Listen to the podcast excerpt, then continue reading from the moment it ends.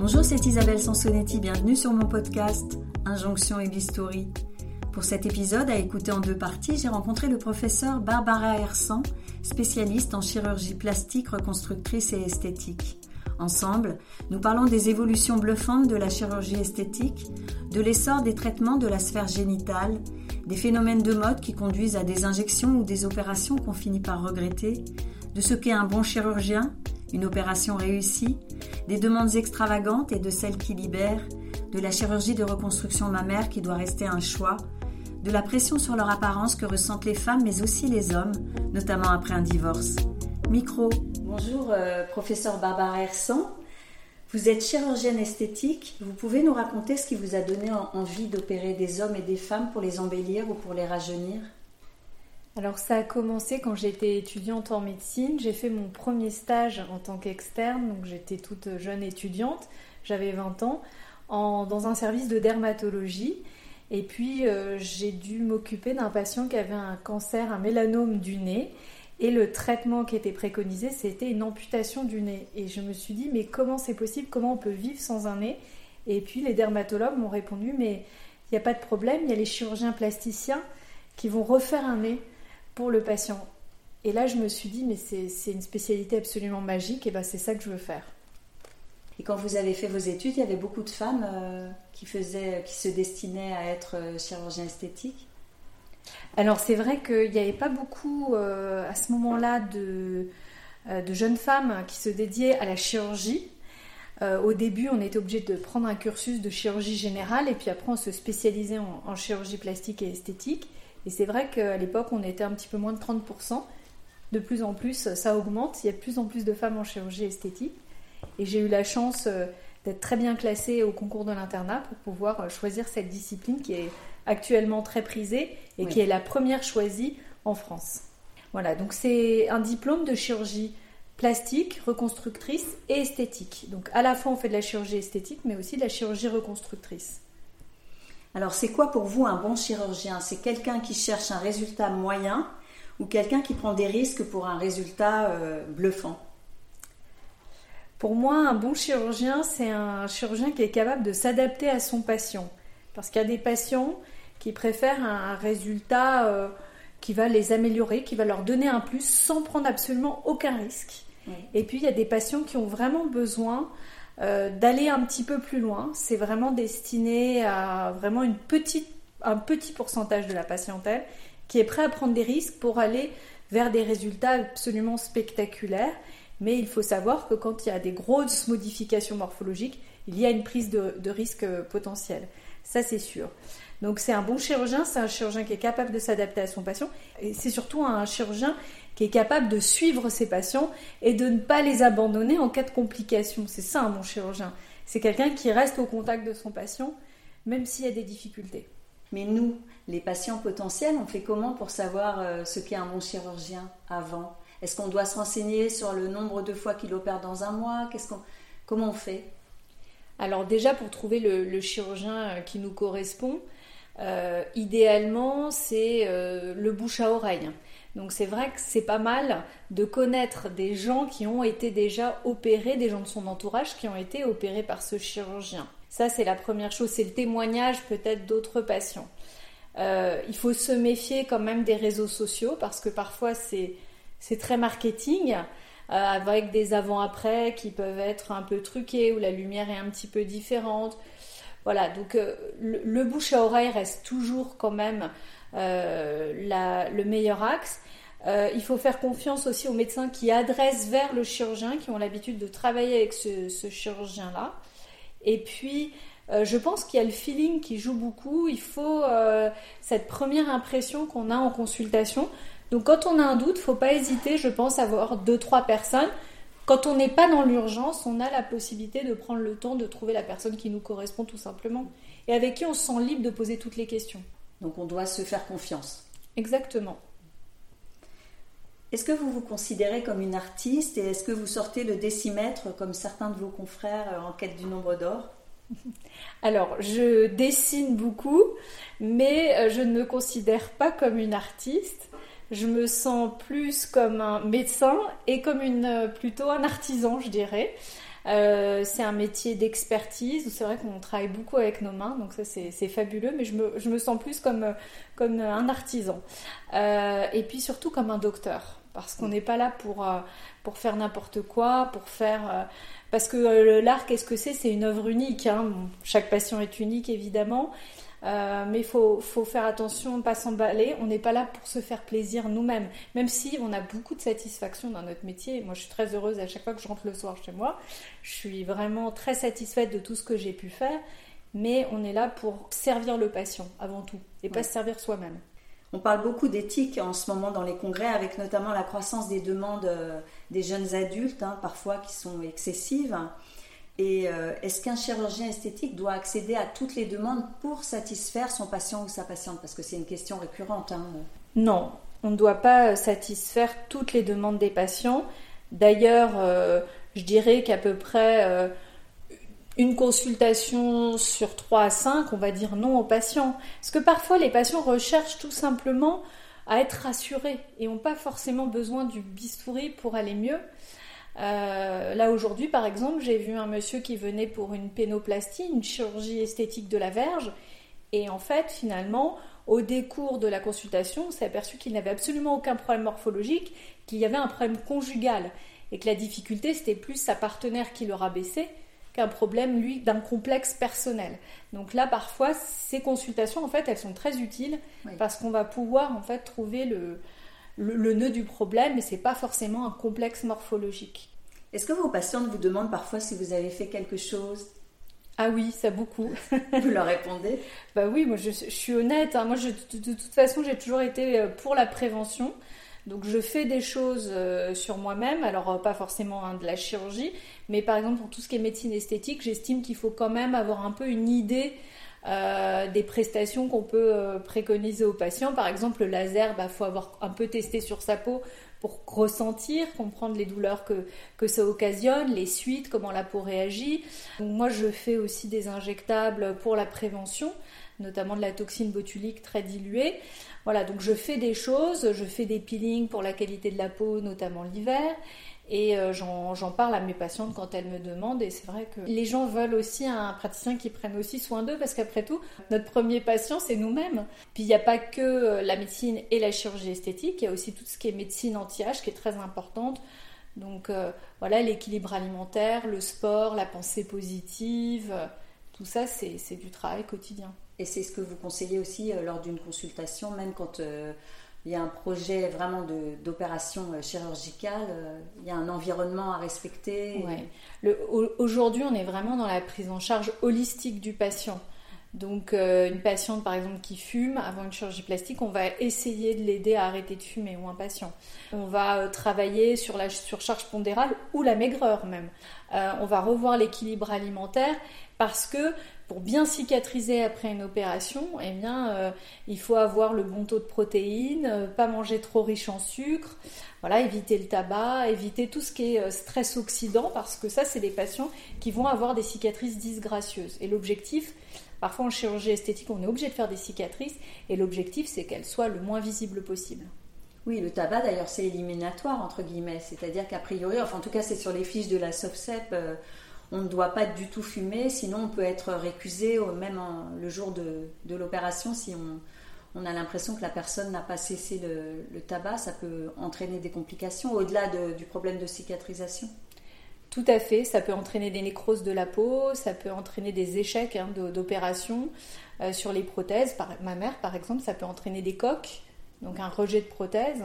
Donc il est très important que euh, euh, le patient se mette en condition pour, euh, bah, pour avoir un résultat tout à fait optimal. Comment vous répondez à la question Docteur, que feriez-vous à ma place? Vous l'avez cette question parfois? Ça arrive. Alors il y a différents profils de patients. Il y a des patients qui aiment bien dominer et vous imposer bien sûr leur avis. Alors parfois vous avez un avis qui n'est pas le même que le patient. Et puis il y a des patients qui ont besoin parfois de l'aide du praticien pour prendre une, une décision. Euh, moi, je leur réponds volontiers, mais en fonction aussi euh, de la personne que j'ai en face de moi. Donc, euh, si j'ai une patiente qui a une génération supérieure à la mienne, je, lui dis bah, si vous étiez ma maman, mm. voilà ce que je vous conseillerais. Et puis si, j'étais vous, pour quelqu'un qui est de ma génération, je, lui réponds, moi j'opterais plutôt pour cette opération. Et puis de toute façon, on s'adapte aussi au, à l'environnement du patient, c'est-à-dire à, son milieu professionnel, à son.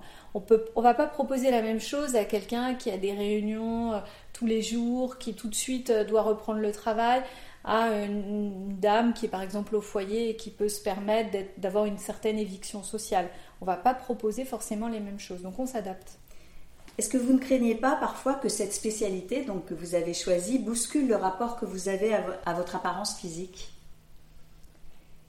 Il est vrai que quand on commence à s'intéresser euh, euh, à la chirurgie esthétique et puis quand on, y goûte soi-même, hein, alors moi je sais plus par le biais de la médecine esthétique en l'occurrence, euh, c'est vrai qu'on est un, petit peu plus sévère avec soi-même c'est sûr. Et il en est de même pour les patients. C'est vrai que quand on commence, on va plus se regarder dans le miroir, observer euh, bon, bah, les, petites disgrâces, bon, alors qu'on est un tout. Il faut qu'on s'accepte globalement. Mais bon, de là à craindre euh, d'en faire trop un jour J'espère pas. J'espère que j'aurai des garde-fous pour m'en empêcher. Mais euh, par contre, ce que cette spécialité m'a offert, c'est vraiment le rapport à la prévention. Et c'est vrai que euh, prendre soin de sa peau, c'est fondamental. Et on vieillit, on vieillit pas de la même manière. Donc ça vaut vraiment le coup. Un chirurgien ne doit jamais dire bonjour, j'imagine que vous venez me voir pour ci ou pour ça. Est-ce que ça vous arrive qu'une personne vienne pour euh, quelque chose, mais que vous avez l'impression que c'est pour son nez, pour ses pommettes, pour sa bouche, et qu'elle vous dit carrément autre chose? Comment vous faites dans ces cas-là? Oui, ça arrive souvent quand le patient entre en consultation, on a déjà une petite idée du motif de consultation. Parfois, on peut être surpris que ce ne soit pas du tout pour ça. Euh, donc c'est pour ça qu'il faut mener l'entretien de manière médicale. On commence toujours par euh, relever les antécédents médicaux, euh, l'histoire du patient, et puis on va lui demander pourquoi il vient, mais il ne faut jamais imposer ses propres désirs sur le patient ou imposer des complexes à un patient qui n'en aurait pas forcément. Donc euh, c'est pas correct de montrer quelque chose, de dire bon bah vous avez vu ça c'est pas très joli. Bien sûr si quelqu'un vient vous voir et vous dit voilà je voudrais votre avis sur mon visage, qu'est-ce qu'on pourrait faire, qu'est-ce que vous en pensez, là vous lui donnez votre avis, vous lui expliquez, mais de manière factuelle, voilà on va regarder tiers par tiers le visage en montrant voilà là la tempe est creusée ou euh, vous commencez à être marqué à ce niveau-là. Ça, on peut lui dire, mais si le patient ne vous emmène pas dans, sur ce terrain-là, il faut surtout pas lui, lui créer un complexe. L'idée, c'est pas forcément de le, le, ou la convaincre absolument, euh, enfin de suivre votre idée à vous. Voilà. Alors parfois, je me permets avec des patients, des patientes notamment euh, très jeunes, je me permets parfois d'être un petit peu directive.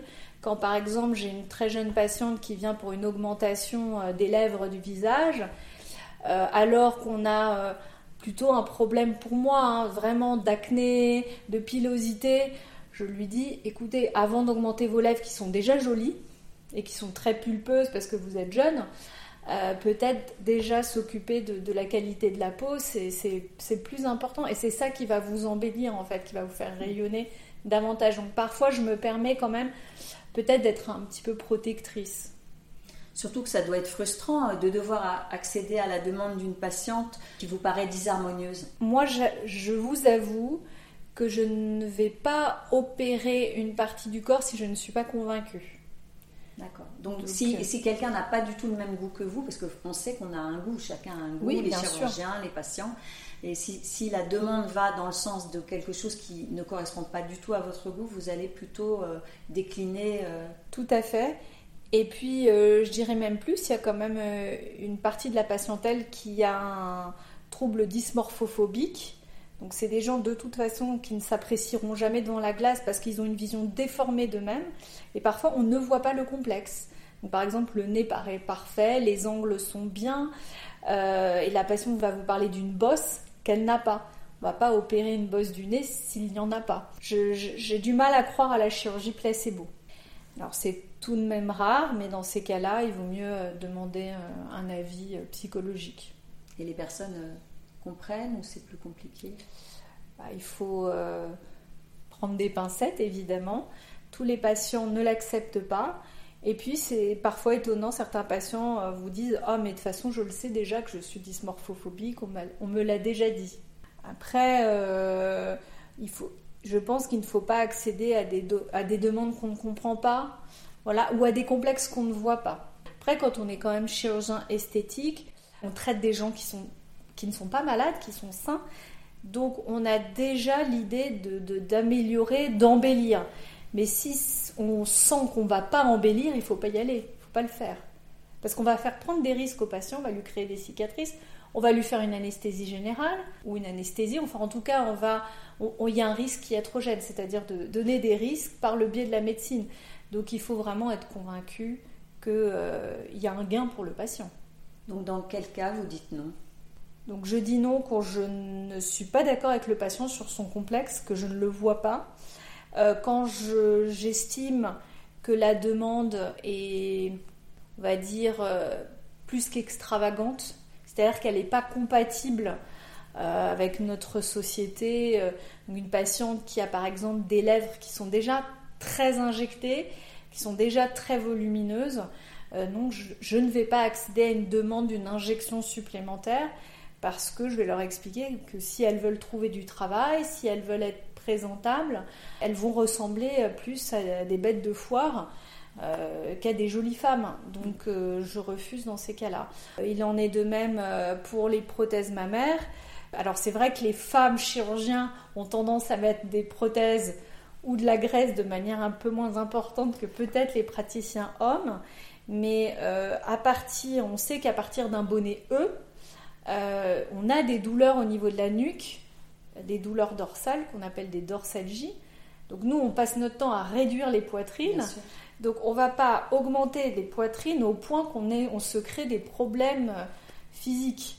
Donc euh, voilà, quand euh, moi je suis d'accord pour faire une, poitrine généreuse, voire une poitrine sensuelle. Hein. on peut monter sur des dés, voire des bondés. Mais au-delà, c'est pour moi ça s'appelle de l'hypertrophie mammaire. Et on, est dans la chirurgie esthétique, donc il faut qu'on reste quand même euh, raisonnable. Alors il y a beaucoup de personnes qui me disent avoir consulté pour un défaut et avoir eu le sentiment que le chirurgien ou la chirurgienne voulait en faire bien plus. Donc euh, proposer à la personne euh, de faire également telle ou telle chose pour plus d'harmonie, est-ce que c'est vraiment dans, le rôle?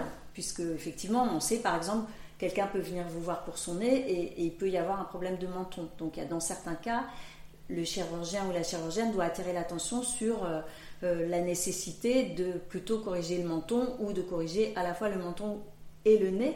Mais est-ce que parfois, il n'y a pas un peu une déformation professionnelle Alors j'entends euh, tout à fait ce que vous dites. encore une fois, il ne faut pas être dans le, dans le côté commercial, vendre des prestations supplémentaires qui sont inutiles ou qui ne sont pas demandées par le patient. Mais il faut quand même anticiper quand on a de l'expérience on sait par exemple, je vous donne un, exemple tout simple sur la vulve. Moi, je fais pas mal de chirurgie euh, esthétique de la vulve. Eh bien, les patientes viennent pour qu'on leur coupe les petites lèvres parce qu'elles sont trop proéminentes. Parfois, il faut leur montrer qu'en fait, c'est les grandes lèvres qui, ont perdu la graisse à cause des grossesses à répétition, à cause de perte de poids, à cause de la ménopause, et que parfois, il vaut mieux repulper un peu les grandes lèvres et enlever un petit peu moins de petites lèvres, être plus conservateur, et on aura une harmonie bien plus jolie que de réséquer totalement les petites lèvres. Donc c'est une question d'harmonie. Euh, moi, je, trouve ça normal euh, de dire à nos patients, quand on est dans la même région, en tout cas, par exemple le nez et le menton, c'est exactement la même chose. De dire, voilà, les patients, ils ont l'impression que leur nez est très proéminent, alors qu'en fait, le problème, c'est que les patients sont rétrognates, c'est-à-dire que leur menton est trop en arrière. Donc, bien sûr, le nez paraît, paraît très proéminent. Et si vous avancez le menton, eh bien, le nez paraît tout d'un coup plus petit. Et donc, ou alors ça permet de faire une chirurgie un peu plus conservatrice.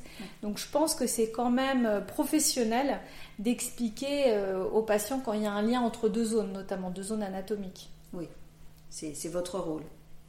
À l'hôpital, on est forcément opéré par le chirurgien qu'on consulte ou ça peut arriver euh, que quelqu'un le remplace sans qu'on le sache ou alors quand on est dans un CHU, il y a aussi la participation des étudiants. Comment ça se passe? Parce que ça, ça angoisse parfois les gens. Alors, il y a différents hôpitaux, mais dans les hôpitaux euh, universitaires, il y a des étudiants, euh, notamment des internes qui apprennent la chirurgie plastique et également euh, des chefs de clinique. Donc, ce sont des jeunes chirurgiens.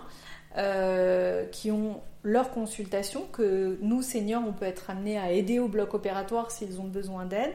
Mais quand vous voyez un chirurgien, normalement, c'est le chirurgien qui vous opère. En tout cas, c'est le chirurgien euh, qui vous opère, que vous avez vu en consultation, euh, qui est responsable euh, du patient. On l'a dit un petit peu tout à l'heure, ceux et celles que vous opérez doivent vous faire confiance, mais vous, est-ce que vous devez aussi avoir confiance dans le patient? Ah oui. Ah oui, c'est une relation bilatérale et symétrique. Parfois, nous n'avons pas confiance en le patient. Moi, ça m'est arrivé, c'est très rare de dire j'ai pas confiance. Je moi, je ne me sens pas en confiance. Parce que quand on voit des patients qui hésitent, qui passent du coq à l'âne, qui veulent une indication, puis qui changent d'avis, qui vous envoient beaucoup de mails. Euh, on, a, on est déjà à 10 consultations avant la chirurgie, ça veut dire que le projet n'est pas clair. Et euh, on ne se sent pas rassuré parce que c'est quand même une responsabilité. On est quand même comme le pilote d'un avion, on emmène le patient d'un point A à un point B euh, et on est responsable totalement de lui et aussi sur le plan médico-légal. Donc euh, il faut aussi que le praticien se sente en confiance. Et comment on est sûr alors qu'un patient euh, ou une patiente a bien compris les risques et le résultat euh, que vous proposez, le résultat possible? Alors pour ça, il y a déjà deux consultations qui sont obligatoires. La première consultation, ben, on va faire connaissance. on va poser l'indication ensemble, se mettre d'accord sur le projet. Après, il y a un délai de réflexion. le patient est censé vraiment réfléchir sur ce que lui a proposé le chirurgien et revenir en consultation. Et là, on redébriefe ensemble sur l'indication posée. On vérifie que le patient ait bien lu les feuilles d'information. On est censé bien enfin, remettre en lumière les risques potentiels, les effets escomptés, ce qu'on ne peut pas apporter. Il faut être très franc. Euh, et puis, bah, il y a la signature de consentement. Donc, c'est aussi un contrat le entre deux personnes. a aussi une responsabilité. Tout à fait. Est-ce que ça vous arrive d'être moins satisfaite que la personne opérée? Ah oui, c'est déjà arrivé. C'est déjà arrivé euh, que j'ai des patientes qui soient très contentes du résultat. Et moi, je suis un petit peu déçue parce que je trouve que la cicatrice, elle n'est pas parfaitement droite, par exemple. Euh, dans ces cas-là, euh, je le dis, je suis assez honnête. Je dis voilà, euh, je suis très contente que vous soyez satisfaite, mais moi il y a, quelque, j'ai une petite chose qui me gêne. Je pense que je pourrais le corriger. Si vous le souhaitez, je pourrais accéder à cette demande parce que je le vois. À partir du moment où je le vois, je peux le traiter. Et d'être plus satisfaite que la patiente. Ah, ça peut arriver aussi. Parfois, ah, il y, a des, il y a aussi des mauvais coucheurs. Hein. Il, y a des, il y a des patients, vous donnez le meilleur de vous-même, vous êtes vraiment content du résultat, et puis le patient euh, ne l'est pas forcément à la même hauteur que vous-même. Bon, bah, c'est comme ça, c'est l'être humain. Hein. Oui, et vous essayez de, de, convaincre la personne que c'est réussi Alors, en général, il y a quelque chose qui, qui marche souvent à tous les coups, c'est les photos avant-après. Donc, on remontre les photos d'avant l'intervention quand on voit en fait l'amélioration, là souvent les patients disent ah oui effectivement il y a un gros changement. Après il faut bien être clair surtout dans les chirurgies du rajeunissement du visage. Les patients parfois ils reviennent avec une photo d'eux à 25 ans mais je ne suis pas comme ça. Oui mais on ne peut pas redevenir ce qu'on a été. Il y a encore des patients qui demandent à avoir 10 ou 15 ans de moins. Oui. Alors, ça reste, vous avez raison de le souligner, hein, la majorité des, patients maintenant veulent être plus frais, moins fatigués. Il y a aussi toute la pression professionnelle, hein. je le vois beaucoup chez les plus de 50 ans, euh, ce besoin sur une reconversion professionnelle ou de retrouver un emploi, enfin voilà, d'être à la hauteur, de montrer qu'on est dynamique, qu'on est frais, qu'on ne fait pas fatiguer. Euh, j'ai l'impression que c'est une demande qui, monte de plus en plus, mais il reste toujours des patients qui, qui restent un peu enquistés dans leur jeunesse et qui viennent systématiquement avec des photos d'eux, d'ailleurs des photos qui sont même plus euh, des vieilles photos très jolies. Hein. Euh, mais voilà, on ne peut pas être ce, qu'on a été, ça n'est pas possible. Alors en chirurgie, effectivement, on l'a évoqué tout à l'heure, la rançon cicatricielle peut conduire une personne à regretter en fait de s'être fait opérer si la cicatrisation se passe mal. Alors c'est toujours euh, finalement une balance bénéfice-risque. Donc si on fait une cicatrice qui est apparente, il faut vraiment que ça en vaille le coup. Euh, bien sûr, la cicatrisation, on essaye de faire le mieux qu'on peut en tant que chirurgien. Après, il existe quand même maintenant des outils euh, innovants comme les lasers péropératoires pour essayer que les patients cicatrisent le mieux possible. il existe les massages avec des crèmes cicatrisantes, il existe des plaques de silicone pour, pour appuyer sur les cicatrices. Donc il y a quand même pas mal d'outils aujourd'hui pour cicatriser le mieux possible, et puis le régime anti-inflammatoire qui marche quand même assez bien. Euh, mais encore une fois, c'est une balance bénéfice-risque qu'on aura évalué ensemble avant l'opération en se disant bon bah voilà, euh, par exemple pour une plastie mammaire de réduction, eh bien vous allez avoir des cicatrices autour de l'aréole, une verticale et une horizontale, donc ce qui fait une cicatrice en encre. Comme ça, ça ne fait pas rêver d'avoir euh, ce type de cicatrice sur les seins. Mais le bénéfice est tel, quand vous avez des seins lourds, qui tombent, qui vous correspondent pas, qui vous empêchent de vivre votre vie, de faire du sport, euh, qui, vous, qui fait que vous portez des gros pulls, des gros sweats et que vous voulez pas vous mettre nu euh, dans la lumière avec, avec un homme, par exemple, eh bien écoutez, ça vaut quand même le coup de faire ce type de chirurgie parce que voilà, le bénéfice, il est au-delà de cette cicatrice. Et puis, bah, si malheureusement la cicatrice est un peu disgracieuse, au pire, on peut toujours la reprendre. Est-ce que vous pensez qu'il y a des patientes qui vous consultent justement parce que vous êtes une femme et que c'est plus facile et qu'elles pensent que vous les écouterez mieux? Je, pense que oui. Je, pense que finalement, chaque chirurgien a la patientèle qui lui correspond. Euh, moi, je croyais au début que les femmes préféreraient voir des hommes. Et finalement, je, me rends compte que pas du tout, c'est pas forcément le cas. En tout cas, les patientes que je vois euh, euh, cherche plutôt euh, euh, l'avis d'une femme. ou pour certaines opérations Pour certaines opérations. Les jeunes filles aussi, hein, les mineurs, sont plus à l'aise, posent plus de questions.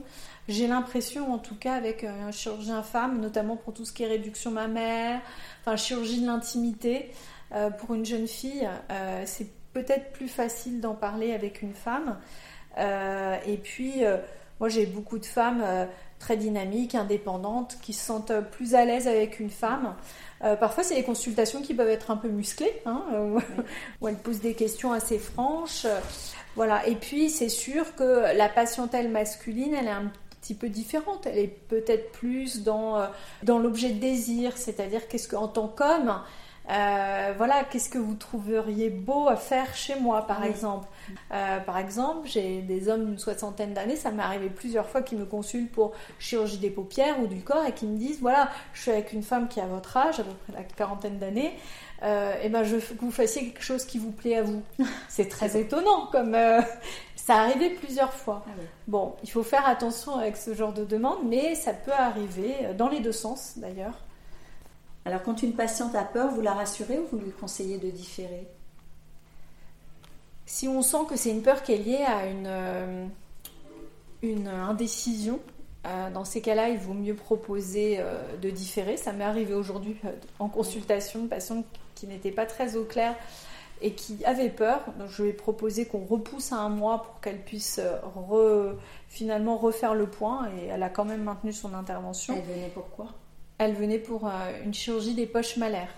Mais par contre, il y a des patientes, on le, sent, c'est dans leur, euh, personnalité, euh, voilà, d'avoir un terrain un petit peu anxieux. Elles, ont juste besoin d'être rassurées, notamment avant, le bloc opératoire. Parfois, juste de prendre un petit peu la main une minute ou un, un mot, un, échange avant l'anesthésie générale, bah, ça suffit pour rassurer je suppose que c'est normal.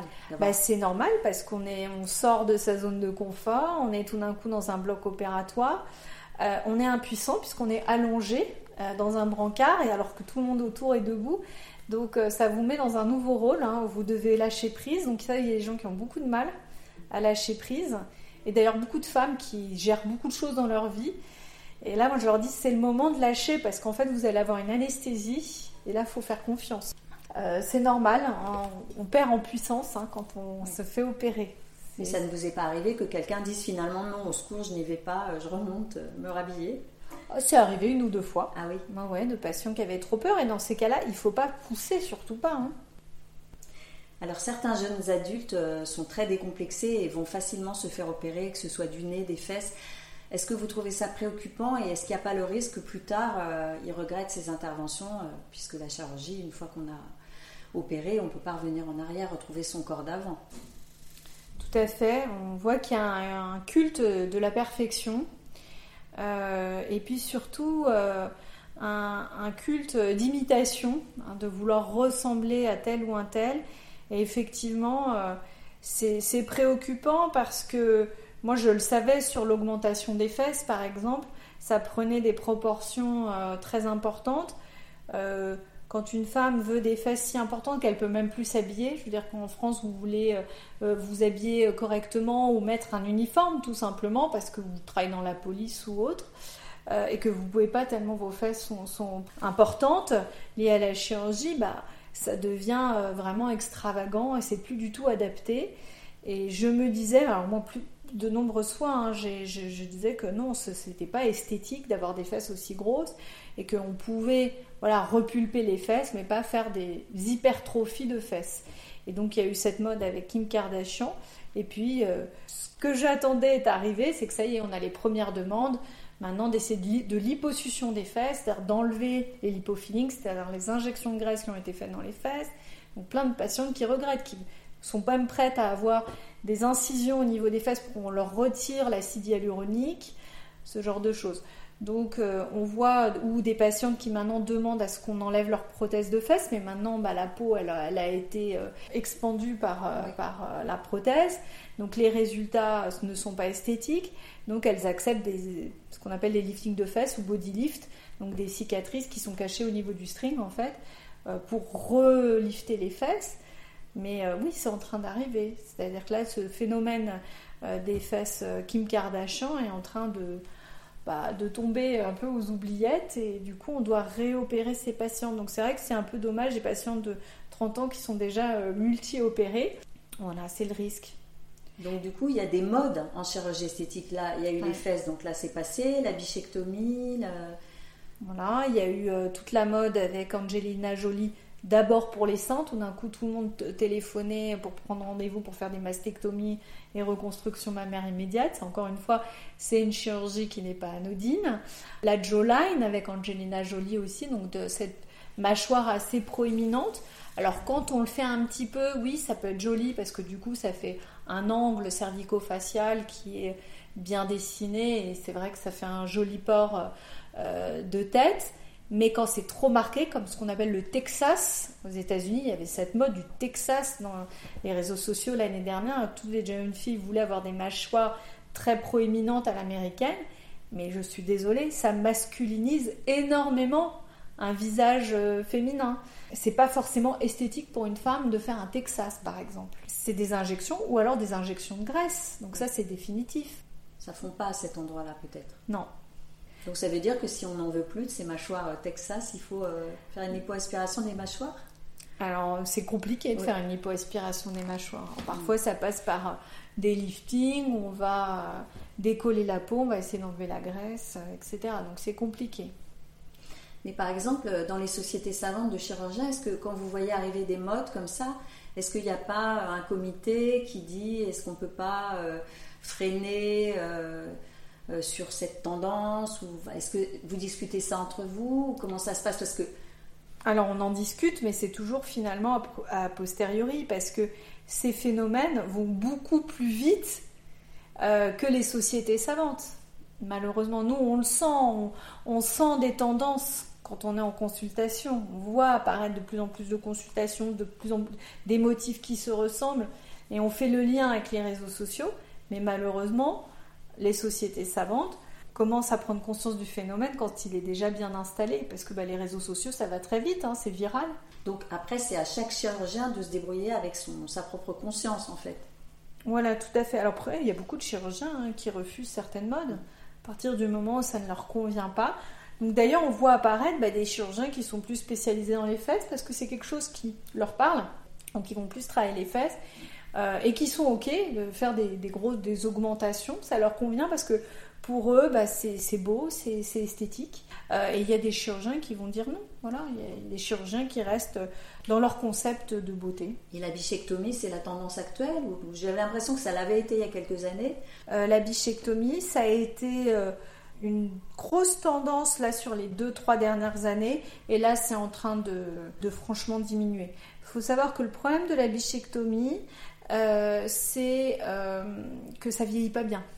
Donc euh, voilà, le, quid, c'est comment ça va évoluer dans 20 ans. On ôte de la graisse dans le visage, hein, un petit peu en dessous des pommettes, hein, mais une graisse profonde, hein, si, si j'ai bien compris. Mais comme quand on vieillit, on perd de la graisse, euh, ça veut dire qu'on n'en aura plus. Euh, et donc on sera davantage creusé à ce niveau-là, ce qui peut donner un aspect vieilli et puis masculin. Ben, un peu, on, peut le voir chez les gens qui font euh, de l'haltérophilie à très très haut niveau. Ils ont ces joues extrêmement creusées parce qu'ils puissent tellement dans leur réserve. Ils perdent naturellement ces, ces petites boules de bichat aussi et on voit un petit peu l'effet que ça donne sur le visage. Donc c'est pas forcément esthétique sur du long terme. Après bon, il y a des patients qui ont des boules de bichat très proéminentes. Donc là, ça va plus ou moins les aider, mais on n'est pas obligé d'enlever toutes les boules de bichat. On peut les enlever partiellement et puis adapter euh, pour que le visage soit euh, harmonieux. Merci Barbara Hersan et à tout de suite pour la deuxième partie de notre entretien.